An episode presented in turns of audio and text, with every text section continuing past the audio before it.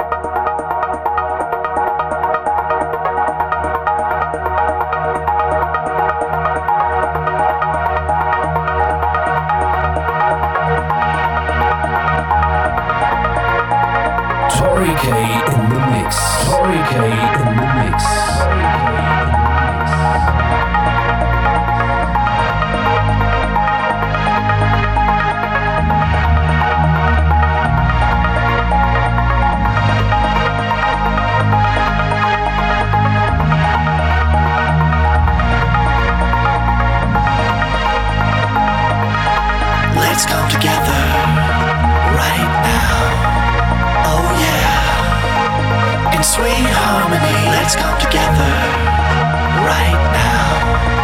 Oh yeah. In sweet harmony. Let's come together right now.